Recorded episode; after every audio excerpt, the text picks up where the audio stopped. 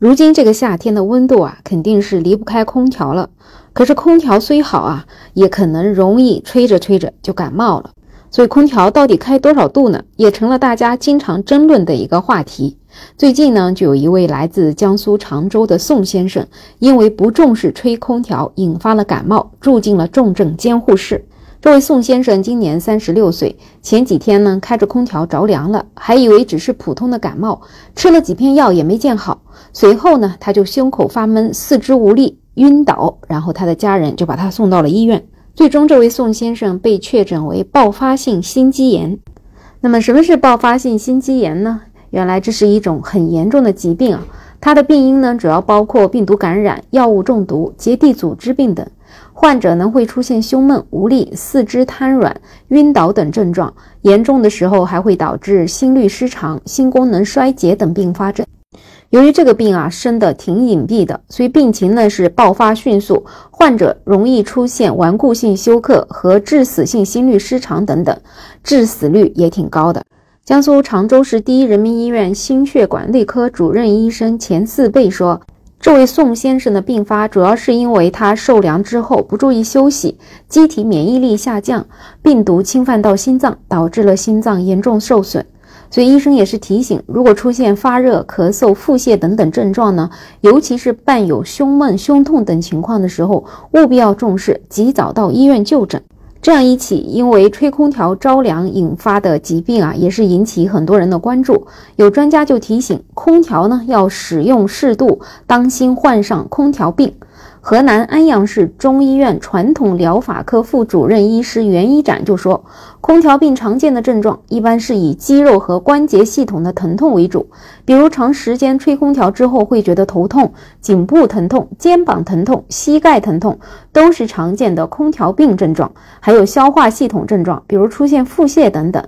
空调病呢，是由于空调环境中长时间待着，身体的耐寒能力会下降，导致人体温度调节不定。同时呢，空气中的细菌、病毒等等也会在空调中滋生繁殖，更容易引起感染。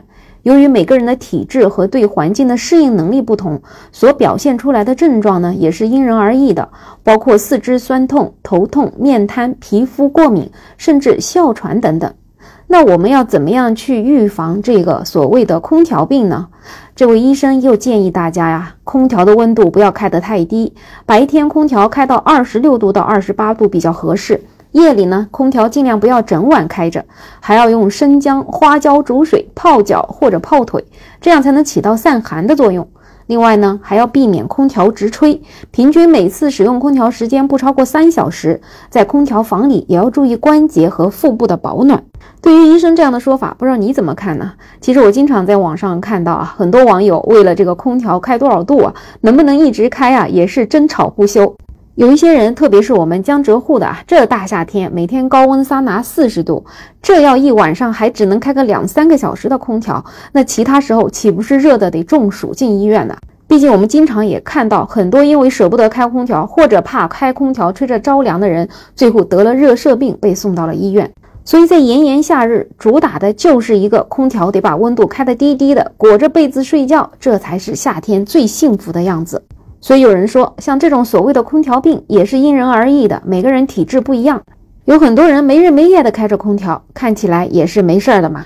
但是也有人觉得，在这个夏天啊，还是要谨慎使用空调，避免长时间暴露在过低的温度之下。毕竟啊，这空调的冷风跟自然的冷风绝对是两码事儿。空调的冷风是一把无情的冷刀子，冷酷无情；而自然冷风顶多算得上厨师的刀子，玩出的是花样与艺术。所以，对于一些身体瘦弱的，可能是宁愿热死也不要吹空调。吹了轻的上吐下泻，吐到黄水直流，生不如死；重的直接进了 ICU。不知道你在这个炎炎夏日是怎么使用空调的呢？我呀，就属于那种宁愿被冻死，也千万不能在夏天被热死的人。所以夏天我的空调一定得开在二十五度以下。如果我在家里的话，那这空调可是不能停的，停了可怎么受得了呢？好了，也欢迎你分享夏天使用空调的心得，在评论区留言。也欢迎订阅、点赞、收藏我的专辑。没有想法，我是梅乐，我们下期再见。